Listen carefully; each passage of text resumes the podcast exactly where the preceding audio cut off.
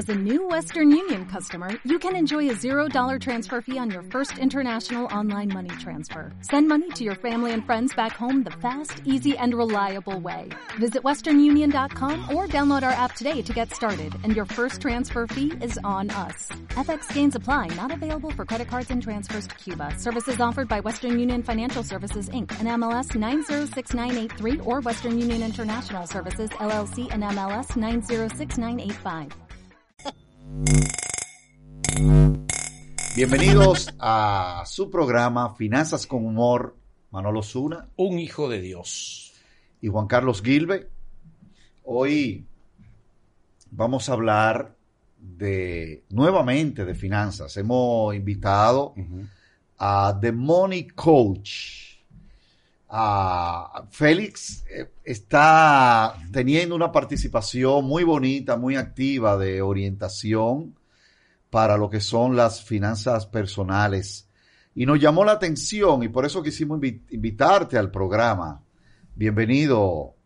Eh, de verdad que muy contentos de que haya podido aceptar nuestra invitación. Gracias, gracias Juan Carlos y gracias Manolo. Y me encanta el concepto. Finanzas con humor. Yo creo que al dominicano le hace falta eso. Porque muchos problemas ya tenemos con dinero. Hay que buscar la manera de aplatanar y, y darle humor para que el conocimiento pueda entrar. O sea que me encanta lo que hacen. Por eso vine. Félix Rosa hoy con nosotros, señores, el de coach financiero. Félix, queremos hoy tratar un concepto que te hemos visto a ti, que es tuyo. Bueno, son conceptos financieros que no son de nadie, pero la, la formulación, la estructuración del concepto es tuyo. Y la verdad que me gustó mucho. Y es hacer dinero con tu dinero. El precio, el costo, el proceso de la inversión. Me, me hace mucho esa pregunta. ¿Cómo comenzar a invertir, Juan Carlos? ¿Cómo, ¿Cómo inicio en el proceso de la inversión? Y ese concepto, la verdad que me encantó. ¿Nos puede ampliar un poquito más sobre el mismo? Mira, yo creo que vamos a estar bregando con dinero la vida entera. Y yo creo que aprender a manejarlo pronto debería de ser como la misión. Tú decir, bueno, yo sé que tengo que aprender esto y entonces si yo me, lo de- me dedico a aprenderlo y a manejarlo bien, en algún momento yo no voy a tener este problema en la cabeza. Pero la mayoría de la gente no lo hace así. La mayoría de la gente lo que hace es que cobra desde su primer sueldo y se inventa en qué gastarlo. Eh, mi, mi concepto y mi teoría, porque la primera vez que tú cobraste sueldo, de seguro te sobraba algo. Tú, muchachito, con 18 años, tú nunca habías cobrado sueldo antes. Te pagan sueldo mínimo y tú dices, bueno, ¿y ahora qué hago con este dinero? Mi teoría es que ojalá antes de darte ese primer sueldo te digan, mira, tú puedes hacer cuatro cosas con el dinero. Tú puedes ganar dinero, tú puedes gastar, pero tú también puedes ahorrar e invertir. Y desde que tú cobras, hay una partecita que tú nunca debes de gastar. Y esa parte tú debes de cobrarla e invertirla. Y ese es el principio de hacer dinero con tu dinero. Que cada vez que tú cobres, dígase cada quincena, 15 y 30, una partecita tú la inviertas.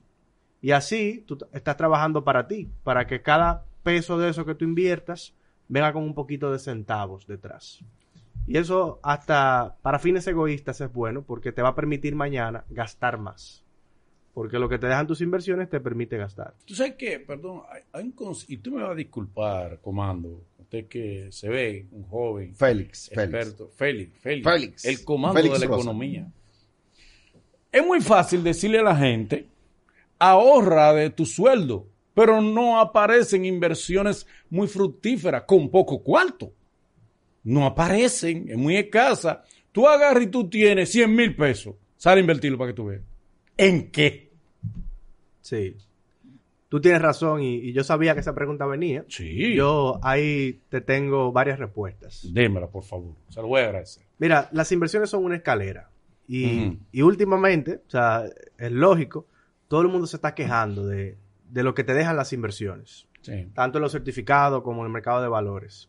Pero si tú te lo propones, tú puedes aprender esa escalera y no te tienes que quedar en el primer escalón. Un certificado ahora mismo te está pagando entre un 2% y como mucho, como mucho, un 5%.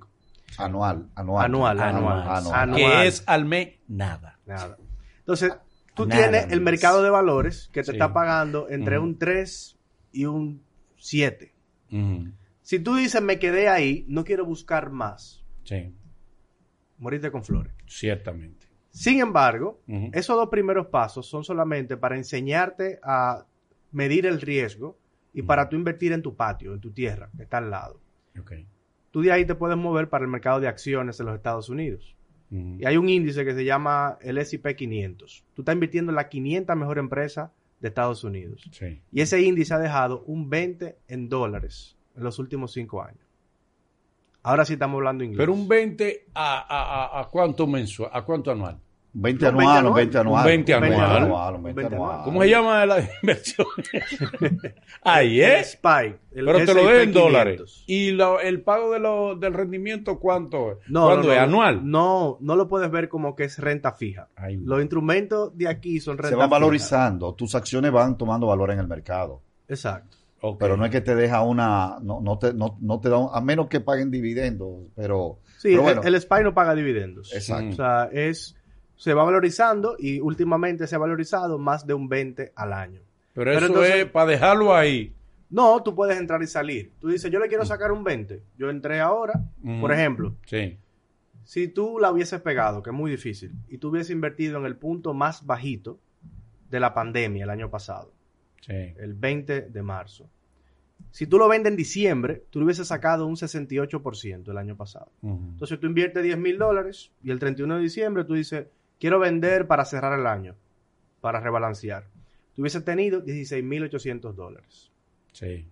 Entonces eso requiere, como tú estás poniendo cara, un poquito más de trabajo. Tú quieres un Sí. 20, tienes que trabajar más y tienes que arriesgarte un poquito más. Pero no hay inversión que te deje muchísimo dinero con poco trabajo. Eso no, Exacto. eso no existe. ya, bueno, ya- legal, legalmente. claro, claro, claro, claro. ¿Cómo yo comienzo a invertir? Sobre todo a los jóvenes. Ya tú estás diciendo mi primer salario y eso es muy importante, pero de una manera ya aterrizada. ¿Cómo tú aconsejas a un joven que se está iniciando a trabajar 18, 20, 21, 22 años? ¿Cuál es ese primer escalón que tú entiendes él debe subir? Un certificado de 10 mil pesos en un banco en el que confíe. Tú, si no puedes acumular 10 mil pesos en un mes, tú ahorras, vamos, 5 meses, 2 mil pesos cada mes. Y tú empiezas con ese primer certificado. Eso ya te hace sentir como inversionista, porque te dan un certificado, tú lo puedes ver en tus inversiones, no le puedes poner la mano, no puedes como retirar como una cuenta de ahorros, y te va a pagar un poquito de intereses. Es el primer paso. ¿Quiere el segundo? Dele segundo. Claro, claro. Después de ahí- lo- 10 lo- mil pesos te van a dar. lo esos estoy 10 mil- esperando. por esos 10 mil pesos te van a dar 400 pesos en un año. Pero el primer paso. Pero espérate, espérate, espérate, espérate. Manolo, es que el tema no te puede, no te va a hacer rico de repente, Manolo, No, no, pero- existe. pero vas a hacerte La vida no tiene, no tiene atajos. ¿Qué- qué Es lo que le está diciendo. Pero, hermano, que lambiendo nadie se llena, mi amor. Usted no va a brincar Lambiendo nadie se llena. Por eso el problema de la juventud. no, es que vamos a hablarle claro que a la gente. brincar los no, te voy a explicar qué es lo que pasa. No, yo te voy a explicar qué es lo que pasa. Te voy a explicar qué es lo que pasa. diciendo, un escalón una Estos vez. bancos convencionales crees que con una persona te dan 10 mil dos cheles y aparecen inversiones digitales, inversiones de otro tipo que te dan un poco más, como el curso, el mismo caso del Bitcoin. Cuando el Bitcoin haga rico a un grupo, entonces los bancos tradicionales van a pedir que el gobierno lo, tra- lo, lo, lo proteja. Pero mientras tanto, ellos están desprotegiendo hace mucho al que, al que mete su ahorro ahí. Claro. El que se mete su ahorro ahí mientras tanto, nada más está haciendo que los bancos sean que tengan las ganancias, las grandes ganancias. ¿Me entiendes? Entonces, cuando venga el Bitcoin y lo arrase, entonces tiene el gobierno que proteger a la banca tradicional. ¿Es así o no es así? Manolo, pero ser mira, así. Manolo, pero es que la vida, Estamos en lo que hay que enseñarle a la juventud, señores, es que es un proceso, que hay que dar estoy un de paso a la vez, acuerdo. Eso es lo que Félix está diciendo. Sí, yo estoy de Usted no acuerdo va a con comenzar proceso, Juan Carlos. a hacerte millonario. ¿Y de dónde? No, no, no. Pues vamos a enseñar Yo- a la gente aquí este programa a vender droga. Mira, pon un punto de droga en el barrio no. para que haga dinero. No, Juan Porque Carlos, de qué otra no, manera lo va a hacer. Carlos. Lo que hay que enseñarle a la gente que esas inversiones tradicionales no son las que te van a dejar dinero. Pero son el primer paso. Está bien, Los como activos- primer paso, pero después olvídate de eso. ya lo admitió, ya lo admitió, ya, ¿Mm? por fin. Los Dijo el primer paso. Tú metes en eso, tú vas y buscas un, un millón prestado. Los- Te clavan 18%. hablando- él está hablando y un tú le llevas ese mismo millón y te quieren dar 3 mil pesos al mes.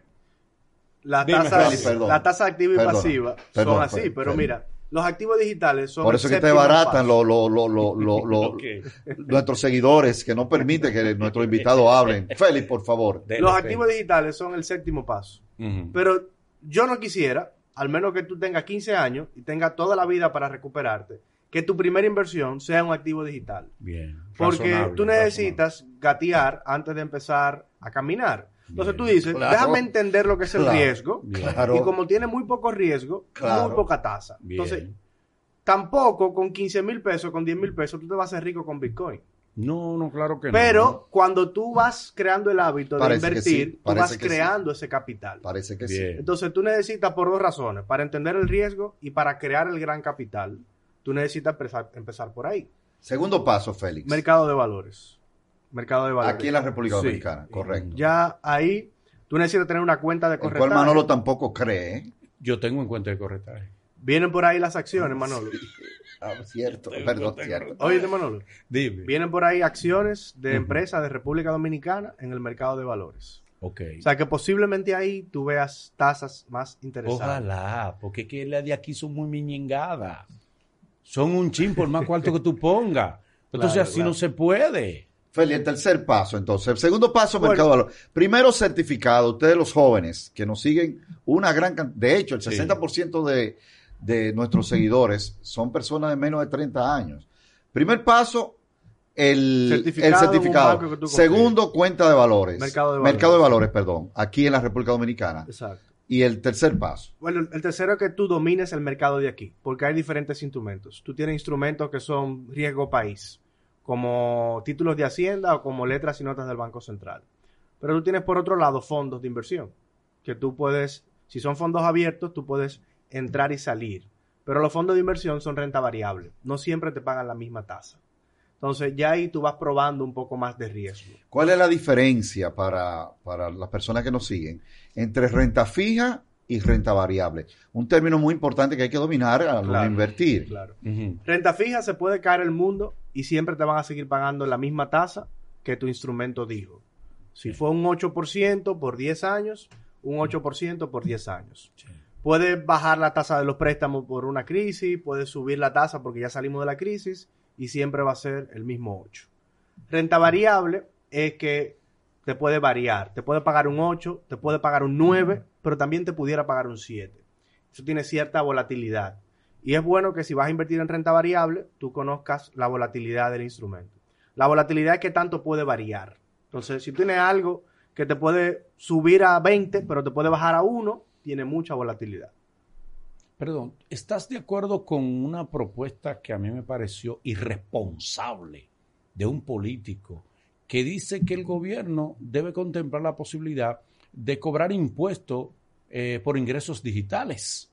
Por plataforma, por ejemplo, te ingresa por, por Facebook, te ingresa dinero por YouTube y que el gobierno debería ponerte un impuesto. Es bueno que tú sepas que ya ellos cobran el 30, ¿eh? En esa plataforma te quitan el 30%.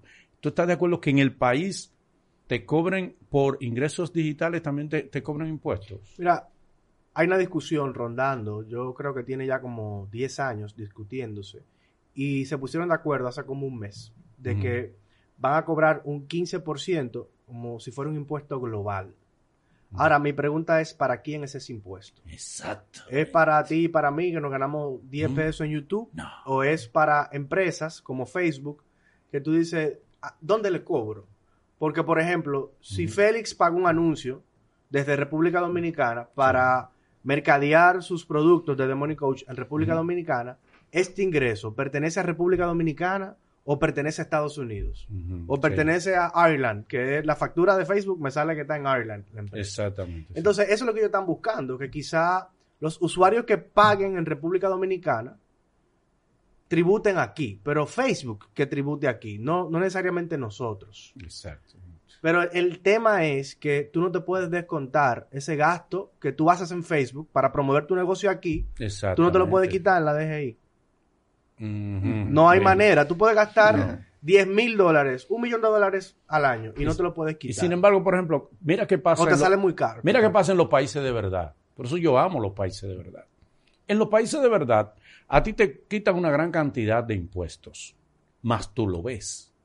Lo ves en mejores hospitales, Sí, retorno. lo mejor en una distribución de la riqueza y No lo se- ves también no se va en la que si no tú se va la no luz. se va la luz, la luz sirve, Hay agua, usted no ¿eh? necesita Hay- una el cisterna. agua de allá sirve, Usted no necesita una cisterna en su casa. exactamente, hay agua. el internet de allá sirve, ¿viste? porque aquí, tenemos una combinación entre malos servicios públicos y privados, tenemos la combinación en este país. Entonces, eh, aquí competimos el que peor lo dé. Entonces, sin embargo, tú en esos países, incluso hay una parte que tú puedes justificar y te pueden devolver dinero al final de año. Sí, el- Sin embargo, el aquí, aquí no hay forma. Aquí nada más te qui- aquí hay un dichoso anticipo que tú no sabes, que no te lo descuentan después, que tú tienes que pagar un impuesto de anticipo.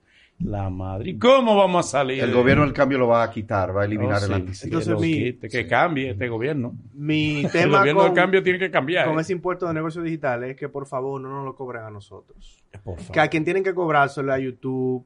Porque ahorita, si no pueden pelear con esas grandes compañías, van a decir, bueno, que lo pague el usuario. Tú vas a pagar Netflix, tienes que pagar 15 en vez de 13.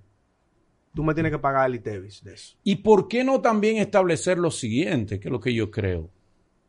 Tú me quitas dinero. Yo estoy dispuesto, como le dije yo a una persona que me dijo cuando yo le dije, pero mira, me están descontando mucho de impuestos. Yo trabajaba hace mucho en un sitio. Y me dice, bueno, ganas mucho, tienes que pagar mucho. Digo, sí, pero quiero ver mucho. Pero quiero ver mucho en carretera. Yo Exacto. quiero ver mucho en escuela. Porque si me dicen que ese pagar mucho va a servir para ayudar a la gente, para realmente hacer una distribución junta, pues está bien, quítame más. Feliz, claro. Estoy de acuerdo, quítame más. Pero uno se pregunta, o sea, ¿no deberían entonces ellos también pensar en mecanismos que permitan que todo ese dinero que a ti te, que tú, que te presenten en qué se gastan? Porque aquí se ha cogido impuestos hasta para hasta para comprar un chicle. Y esta es la fecha que cada vez debemos más y vemos menos. Y me disculpa que tu gente.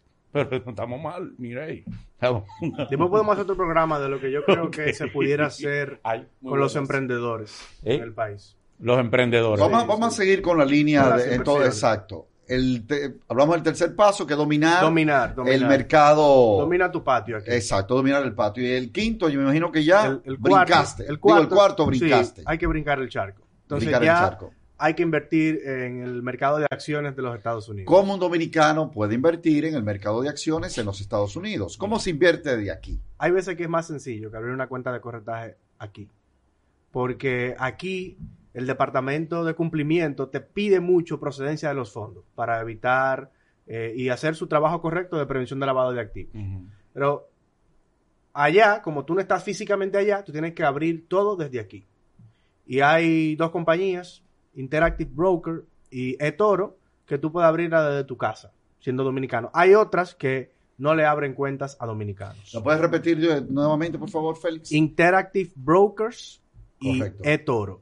eToro es mucho La vamos más a poner ahí en la pantalla para que la puedan ver. EToro es mucho más sencilla. O sea, realmente es muy simple. Simplemente, yo no sé nada de esto, pero quiero aprender un poco. Déjame inventar con eToro. Pero Interactive Brokers ya es si, si tú quieres invertir más de 10 mil dólares. Dice, déjame yo probar. ¿Por qué dices verdad. que hay empresas que no le abren cuenta a dominicanos? ¿Por qué? Porque recientemente eh, teníamos la cuenta en TD Ameritrade, Sí, que es Ameritrade, otro sí. broker. Ujú. Eh, lo Hasta compró poco, claro. Charles Schwab y Charles Schwab le cerró la cuenta a todo el mundo, a todos los dominicanos. A todos los dominicanos. A todos los Sin dominicanos. explicación de por qué razón. Eh, no, No, es un, Ellos no es- es un tema de política, de que no le interesa el- el- ese mercado. ellos dijeron exacto. Exacto, ellos no Eh, están orientados a ese mercado, no, por HQR. que estábamos HQR. ensuciando la cuenta nada más. Sí, No, que no, que no le interesa la jurisdicción No de está República orientado a ese mercado. Es lo mismo que eh, Asia o China. Dice, no, espérate, yo no estoy, yo estoy enfocado aquí y con esto es que yo estoy, mi negocio está en esta claro. dirección. Entiendo. Ahora no tiene que ver con, porque la gente de discriminación no tiene que ver con eso, No, es no. negocio. ¿Quién no le interesa el dinero? Esto es negocio. ahora, tú quieres que las deudas dejen de discriminarte, tienes que salir de ella. La deuda, mi hermano, lo asfixian, lo dejan avanzar, te tuyen el bolsillo. ¿Tú quieres tirar tu bolsillo para adelante? Sal de las deudas. Ah, que yo no puedo porque si yo pudiera, Manolo, no la tuviera. Pues hay una herramienta eficiente para salir de las deudas. Es Debt Freedom. Debt Freedom es la única empresa latina certificada para lidiar con deudas, para deudas en latinos dominicanos en los Estados Unidos. Llama al 1-800-854-3030. 1-800-854-3030. Debt Freedom. ¿Mm? Dele. Seguimos. El cuarto paso, ya tú puedes brincar el charco. Exacto. Sí. Correcto. Entonces, eh, hablamos sobre renta fija, renta variable. Claro. ¿Qué tú le recomiendas a una persona que va, y esto podemos, deberíamos hacer un programa de esto solamente, tú sabes que tú vas a volver aquí. Manolo es buena gente, Manolo, Gracias. es- de hecho, Manolo es un alma de Dios. Él tiene una forma que a veces choca, pero... Soy el speaker del pueblo. El speaker. Tengo el oído en la cintura del pueblo. Bien, bien. Vamos a hacer un programa sobre, sobre este tema. La, pero brevemente, ¿qué tú le recomiendas a esa persona que va por primera vez a entrar al mercado, a la mercado bolsa de valores americana Mira, de los Estados Unidos? hay una forma de Lo- inversión. los tips que debe tener a tomar en cuenta. Evidentemente hay que aprender primero. O sea, hay varias escuelas por ahí eh, que yo te recomiendo que primero aprendas. Eh, y también estas compañías te dan una cuenta de prueba donde tú puedes empezar a invertir dinero de mentira Sí, eso. para probar monopolio. criterio. sí. Exacto. Pero hay una estrategia que me dice, no, que eso es muy riesgoso, eso sube, eso baja, que fue la que mencioné ahorita. Sí. Quédate en un índice, invierte solamente en el índice y no compres todo tu dinero de una vez. sí. Tú puedes separar tu compra, ponte que tú compras una vez al mes, los últimos viernes de cada mes. Y tú compras los últimos viernes lo que tú puedas comprar. Así tú separas diferentes momentos de precio y no te arriesgas a como esté hoy. sí. Y como es como una ola que baja y sube, baja y sube, es probable que dividas el riesgo más. Y no Entonces, se lo diga a tu eso familia. Esa es la- Ay, bien. No se lo diga a tu familia. Porque desde que hay cuarto alguien se enferma, se parte el abuelo, se cae la abuela de la silla. ¿Entiendes? Hay que operarla Ay, de la cadera. Es Porque nunca hay una uña que se le parte. Cuando hay mucho dinero guardado, se le desencaja la cintura a la abuela. Hay que operarla. Ahí se va medio millón de tablas. Ahí se te fue la inversión. Callado como el mala fe, tú inviertes tu cuarto sin decirle a nadie que tú tienes esos cuarto invertido. Porque cuarto jalado jala problema. Pero es más difícil sacarlo de fuera. ¿Eh? O sea, es más Por difícil. eso no se lo diga. Mira, te lo tienen allá afuera, no lo puedo sacar. ¿Entiendes? Si está aquí, ¿Qué es te coger para la. Carlos? Jala la Marido, libreta. marido, esposo, ¿Mm? sé claro con tu esposa. No tenga dinero oculto. Pero en todo, Juan Carlos. En todo. En todo. Yo voy con Juan Carlos. Claro, esos son los principios financieros. Pero en todo. En todo. Lo primero es que a ti te puede, si usted tiene Mm. su clásico clavo Sí. y usted le pasa algo y se muere, mi hermano. Usted tiene, yo lo hace poco, Se perdió el clavo. ahí. precisamente del dinero de, de una monetización, un menudo que está entrando por ahí. Abrí una cuenta aquí en dólares porque era más conveniente abrirla en el país en dólares. Mm. Y yo duré dos semanas sin decir solo a mi esposa. A las dos semanas me re- recordé, mi amor, pero yo tengo una cuenta en dólares y hay tanto. Tiene que saberlo todo su esposa. No se lleve de Manolo y eso, todo. Tiene que saberlo. De acuerdo. Ah, Debe haber trampa. ah, Pero todo. Ah, Juan. Carlos, pero todo. Nada más no es los clavos económicos, también de los clavos Estamos, sentimentales. estamos hablando. de los clavos sentimentales. Estamos hablando en un programa financiero. Eh, No desvirtúe los tolerancia cero a la infidelidad. Esa es mi consigna. temas. Así Ahí, que, cualquiera que te oye ahora te compra. Cualquiera que Ya, te oye ya te me vendí, compra. ya no hay que comprarme, ya, ya estoy vendido. Cualquiera que te oye te compra ahora, ¿verdad? eh? Si en el país no es legal este, el manejo, el trading, ¿no? Con Bitcoin. Y sin embargo, sí se practica el Bitcoin y se obtienen ganancias. Pues eso, no se le puede poner impuesto, porque si no es legal para una cosa, no se puede legal para otra, ¿verdad? Mira, el, el trading no es ilegal aquí. No. La nota de prensa que sacó el Banco Central lo que Sí. dijo fue que no tiene fuerza liberatoria para pagar. O sea que ellos no te pueden proteger Cierto. Exacto. de que El encaje paguen algo, Claro. que paguen algo con un Bitcoin y, No está respaldado por el Banco Central Exacto. y no te, Sí, sí, y no, no te pero- y puede que, y que proteger. el dinero no te caiga en la, en la cuenta realmente, tú no puedes ir al Banco Central a pelear. Pues si no está respaldado, no deben pensar Y en la ponerme impu- operación en como poner tal. impuesto a la gente, pues no tiene respaldo. Yo creo que ¿Eh? hay una discusión completa. En Estados Unidos, el IRS te pide, si ganaste algo con criptomoneda, decláramelo tú mismo. Lo que pasa es que aquí al dominicano tú no le puedes pedir eso, porque te va a decir, no, pues yo no me gané nada. Sí, lo que pasa es que aquí tú lo declaras, lo declaras tú, pero el, el ministro no lo declara. Bueno, ya esos son otros temas. Y el ministro Pregúntame sí cobra y el ministro sí cobra de los impuestos tuyos. Pero Eso es lo que pasa. yo entiendo tu punto. En algún momento tiene que haber una regulación clara. O sea, no puede estar en el aire, no, No, puede clara estar para de- todos, clara para todos. O sea, tú lo vas a aceptar como moneda de curso legal o no lo vas a aceptar. Tú vas a cobrar impuestos de esto o no lo vas a cobrar. Pero ahora mismo, muchos reguladores en el mundo entero, no solamente aquí, están pasando trabajo para definir. En estos días, China baneó el Bitcoin. Estados Unidos dijo, no lo vamos a banear bajo ninguna manera, ningún concepto Prohibir, y prohibir. prohibir. y. Y, y Christine Lagarde, la antigua presidenta del- o directora del FMI, dijo que las criptomonedas no son monedas. Entonces tú dices, bueno, China por un lado, Christine Lagarde por otro, en el Banco Central Europeo, Estados Unidos por otro. Ellos mismos no se han puesto de acuerdo todavía. Entonces, es algo que necesita regulación, pero es bastante fácil. Tú quieres cobrar impuestos a cualquier criptomoneda. Es una línea de código, Malón. Eso no es más nada, porque es dinero programable. Entonces, con una línea de código, tú puedes poner a cualquier transacción, sácamele este impuesto y págaselo directamente al gobierno. Y listo. Alguien, uno de los invitados que tuvimos aquí, cuyo nombre no recuerdo porque él se me perdió y me tenía que dar 100 dólares, dijo, será por los 100 dólares que no quiso volver, no sé, pero, no me lo dio los sabes. 100 dólares. Bien. Dijo que alguien proyectó que si tú invertías ahora un, sea un mínimo en criptomoneda, en 10 años, tú ibas a ser millonario. ¿Lo recuerda, Juan Carlos? Sí, claro. que en 10 años eras millonario. ¿Hay alguna proyección en algunas inversiones que puedan parecerse a esa? Que tú puedas decirte, si haces esto, esto y estos pasos, en 10 años, hermano, por lo menos usted va a ser clase media. Él dijo, ¿cuál? No, él dijo, es que yo no me sé los nombres, Ethereum, vaina, criptomoneda, invertir. Lo, lo que pasa es que Eh, Satoshi, ¿qué se llama? él está Exacto. hablando de Bitcoin, porque Satoshi es una, una, fracción, fracción, de. Bitcoin. Sí. Mira,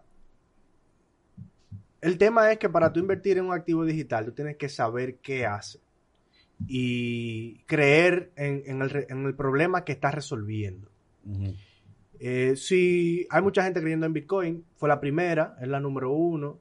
Hay muchas empresas en Estados Unidos cambiando su caja a Bitcoin. Porque dicen, yo tengo mil millones de dólares, estoy hablando de empresas como Tesla, que están en dólares y yo no los uso todos los meses.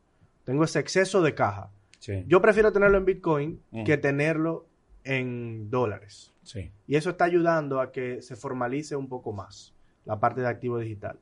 Pero sin conocer un proyecto de la nada, yo no te puedo dar un parámetro. En el stock market es más fácil. No, pero yo digo, por ejemplo, tú, tú decirte, bueno, si haces esto y estos pasos, en 10 Sí. años tú puedes convertirte Hay- en un clase media un o una gente bien adinerada. Hay un meme en Instagram que dice, si tú inviertes 500 dólares mensuales, de los 30 a los 60, tú vas a tener un millón de dólares.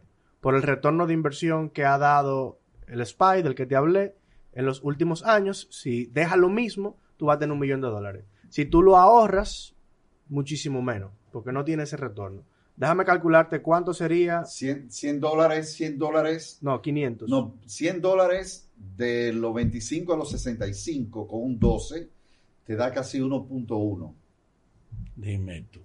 bueno, un tú millón, pediste la proyección, a los mano. Un millón, cien mil 65 dólares. años. Oye, oye 12. esto, Es tú arrancas a los un fondo 30. mutual o en el Claro. No, no, no, claro. pues ustedes son abusadores. Tú, Claro. tú pediste, tú pediste una proyección.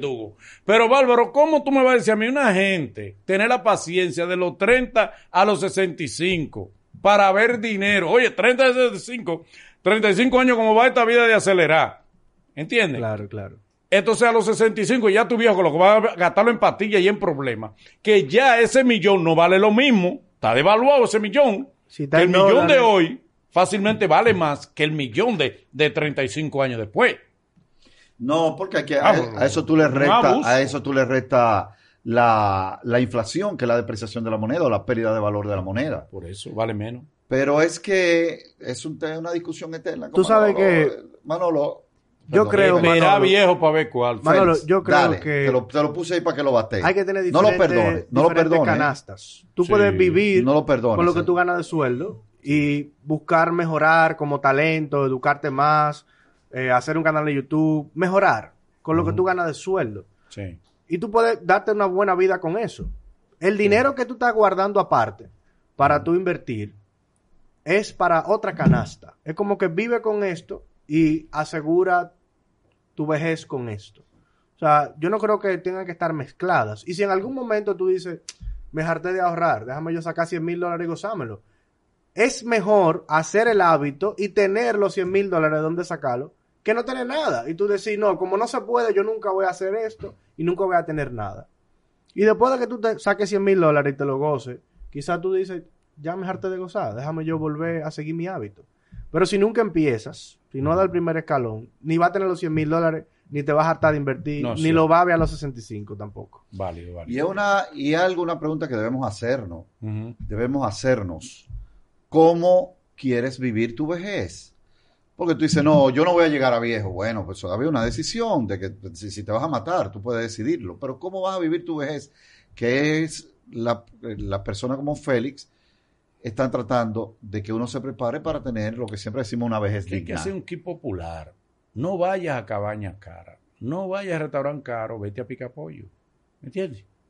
Eso te va ayudando. Te va ahorrando unos cuartos. Porque en restaurante caro, en restaurante caro te, co- te cuesta una compra. Que en una noche tú, tú gastas lo de una compra. ¿Entiendes? Pues tienes que irte al paso. Pues te da un picapollito, donde los chinos que son más baratos. Los chinos hay que darle por la mano para que no te echen más. ¿Me entiendes? Si no te echan más de lo que tú- Sí, el chino es así. Para- para el chino tú le dices, dame un Oye, el chino tiene, ya no me eché más. El chino de echando y echando. oye, oye, esta, para que sea ahorro de verdad, tú tienes que imaginarte que fuiste al restaurante y decir, bueno, me hubiese costado 500, 5 mil pesos. Sí, Y decir, bueno, fui al picapollo, me costó realmente 500 pesos. sí. Como me ahorré 4.500, déjame yo hacer el acto de realmente Excelente. sí. ponerlo en una cuenta de ahorro. Porque si no, fue un ahorro mental. Claro, tienes que cuidarte que esos 500 pesos que tengas en Excelente. eh, eh, en el, en el picapollo no te cuesten 5 mil de una meba. También tienes que cuidarte de eso. Sí. Y porque la vida es así de irónica. Claro, claro. una vez lo paga en una meba. Félix, lamentablemente se nos fue el tiempo. Yo siento que esto fue una introducción Sí, sí, 5 mil. para volverte a invitar y no durar mucho para seguir con el tema de inversión porque hay muchas inquietudes en ese sentido. Claro. También nos faltó para la gente que está en Estados Unidos cómo abrir su cuenta y Ahí es más fácil. es, es mucho si tienes más fácil. social es más fácil. Claro, pero gracias, gracias por asistir y Gracias. te dejamos con el compromiso de volver pronto Sí. y ver si, si Manolo te deja Una, desarrollar. una última cosa, como a la gente que le gusta la inversión, pero es como Manolo, que dice, yo no puedo esperar a los 65 para ver eso. Tenga dos canastas de inversión. Tenga una para que crezca, Corto interés plazo. compuesto, y tenga otra para usted disfrutarse los intereses. Yo creo en eso. Porque si tú no saboreas tu inversión, Exacto. tú vas a decir, ¿para qué yo estoy haciendo esto? Hola, manda Entonces- para el salón y no tiene derecho a acariciarla. Adiós. Entonces, y bueno, evidentemente... Pero no, tú dijiste cero, cero infidelidad. tú dijiste. No, pero es a tu mujer. Ah, ok. viejo. Y Ok. Si no vengo antes de. Black Friday, hay un programa de inversión que está en oferta hasta Black Friday. Sí, de los excelente. programas digitales que yo tengo. Vamos a, vamos a, vamos a, no, no, no, vamos a presentarlo ahora mismo. Eh, Eh, Claro. un poquito brevemente de eso, Félix, Bueno, y vamos a presentarlo aquí en la pantalla. Inversiones 101 es un programa para que tú puedas aprender a invertir paso a paso. Porque hay veces que la información que tú ves allá afuera, eh, tú te quedas como que, pero eso es chino, yo no entiendo nada de eso. Entonces, yo lo que hago es que te aplatano la información, te la pongo muy básica y te voy guiando paso a paso de qué tienes que hacer. Desde no sé qué, en qué invertir, hasta me puse en primera meta, abrí mi cuenta de corretaje. Y estos son todos los instrumentos en los que puedo invertir en el mercado de aquí. Y normalmente cuesta 250 dólares, pero por Black Friday, 50% de descuento. Ahí está. Cuesta Excelente. 125. Y es un programa pregrabado que tú puedes verlo en la sala de tu casa con tu familia. Puedes comprar uno y verlo en la familia. O sea que Excelente. no hay ningún problema con Ahí, eso. ahí lo están viendo en pantalla Exacto. para que puedan, eh, todos ustedes que vienen preguntándonos, ahí está. Ahí está. Ahí está una herramienta para comenzar a invertir. Félix, gracias. Y rápido nos vamos a ver la próxima vez para seguir hablando del tema de El inversión. doble, si hay que invertirlo o no, pudiera ser. Ahí está. Ahí sí. Vamos, ahí sí, vamos a hablar del doble. Manolo, El Manolo cobra como, a cuatro doblas. Él va a tener Asia para esa tienda. Eso es lo de él. Sí, sí, sí, sí, sí. ¿Eh? Gracias, señores. Nos vemos en la próxima entrega de su programa Finanzas con Humor.